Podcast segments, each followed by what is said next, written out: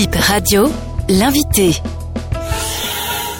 Monsieur Arogweji Gabin Aloyon, vous êtes le président du conseil d'administration et du bureau fédéral de la Fédération béninoise des associations, centres et clubs UNESCO. La dixième conférence panafricaine des clubs UNESCO s'ouvre ce mardi à Cotonou. De quoi s'agit-il? La conférence panafricaine est la plus grande instance de décision de la Confédération africaine des associations et clubs pour l'UNESCO. Elle se réunit chaque deux ans ou au plus tard chaque quatre ans parce qu'un mandat à la tête de la Confédération africaine est de quatre ans et elle procède au renouvellement de l'instance, des, des, instances dirigeantes. Voilà. Alors, que comprendre par association et club UNESCO?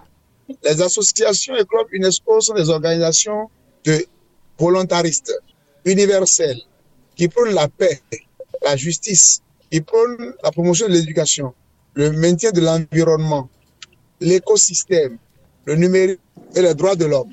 D'accord. Donc, euh, toutes choses qui rentrent dans le champ des domaines d'intervention de l'Organisation des Nations Unies est créée en 1999 à Niamey et est à sa dixième édition. Donc, Oh. donc, euh, il y a 24 ans que c'est créé bientôt un quart de siècle. La particularité pour le Bénin, Mhm. c'est que c'est une, c'est historique, puisque c'est la première fois que le Bénin l'organise depuis sa création. Alors, combien d'associations existent au Bénin et quels sont leurs rôles? Il n'y a pas que les associations. Il y a les clubs. Les clubs, c'est pour ça qu'on dit association et club pour l'UNESCO. Par le passé, on disait association, centre et club pour l'UNESCO. L'UNESCO a dit les centres ne doivent pas relever des fédérations. Et c'est devenu association et club pour l'UNESCO. Est-ce que vous voyez? Au Bénin, et association et club sont au-delà de 300. Dans le document officiel de l'UNESCO, Oui. vous avez 336 Mhm. à date d'aujourd'hui, répartis dans les collèges, les lycées du Bénin, les universités et la société civile, des associations de la loi 1901 qui, qui travaillent dans le domaine d'intervention de l'UNESCO tel que je vous ai dit là. Donc, s'il y a une association qui a le récépissé de la préfecture, qui a le journal officiel, qui a la liste de présence à l'Assemblée générale, qui a le procès verbal de l'élection des membres du bureau de l'Assemblée générale, qui est conforme aux responsables connus sur le journal officiel, sur le récépissé, alors là, cette association est la bienvenue. Nous prenons ce dossier et nous envoyons à la Commission nationale qui dépend du ministère des enseignements maternels et primaires assurant la présidence. Et là, que faisons-nous? Nous leur prenons un récépissé et on, leur prenons connaissance de partenariat. Et ils sont affiliés désormais à la fédération et peuvent fonctionner, peuvent agir comme tels. D'accord. Combien Voilà. de pays seront présents ou sont déjà présents pour cette rencontre? Au total, on espère 15 pays à peu près. Mais actuellement, il y a- il y a une dizaine de pays. Le Togo est là, à côté de nous. Le Burkina Faso est là, à côté de nous. Le Mali est là. La Côte d'Ivoire est là. Et il n'y a pas le Niger parce que la situation politique fait que les vols sont difficiles à maîtriser. La République démocratique du Congo est là. Il y a le Congo-Brazzaville qui est là déjà. Il y a le Burkina Faso qui est là. Il y a la Guinée-Conakry qui est là déjà. Demain, le Cameroun sera là.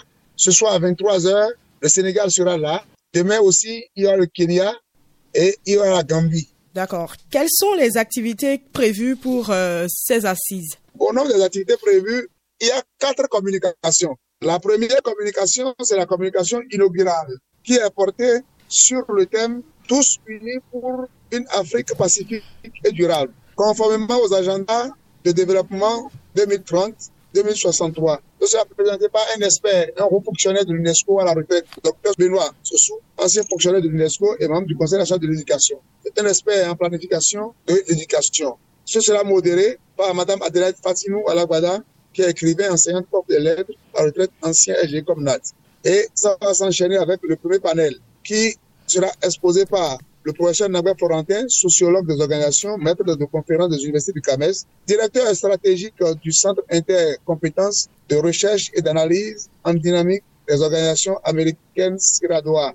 La modératrice a pour nom Madame Alice Midibaye Kombari Soulama, qui est l'actuelle première responsable de la Confédération au niveau africain. Le deuxième panel concerne les nouvelles approches et stratégies pour renforcer le rôle des associations et pour l'UNESCO d'Afrique à la recherche du maintien de la paix. J'ai présenté par un Ivoirien, Annie Kwaku Bertin, qui est l'actuel premier vice-président de la Confédération africaine des clubs UNESCO. Le troisième panel sera assuré par le docteur Mustafa Badreddine, qui est un médecin, il est libanais, il est président par intérim de la Fédération mondiale des associations des clubs pour l'UNESCO FMAQ. Monsieur Arogweji Gabin Aloyon, quels sont les enjeux de cette rencontre et qu'est-ce qu'elle apporte au Bénin? Ce qu'elle apporte au Bénin, d'abord, je vous dis, c'est historique. Les gens sont venus maintenant, sont déjà voir la place de l'Amazon. Et sa hauteur, sa beauté féerique qui sidère amène d'autres à venir visiter notre pays. Deuxième chose, le Bénin a des ambitions, puisque la volonté politique au Bénin est manifeste. Je vous ai dit tantôt que c'est depuis 2015 qu'il y a eu la dernière panafricaine à Yaoundé, donc depuis huit ans. Donc le Bénin s'est engagé à améliorer la, cette institution en lui offrant l'occasion de se faire renouveler une visite, de se faire renouveler une carte par la dixième édition.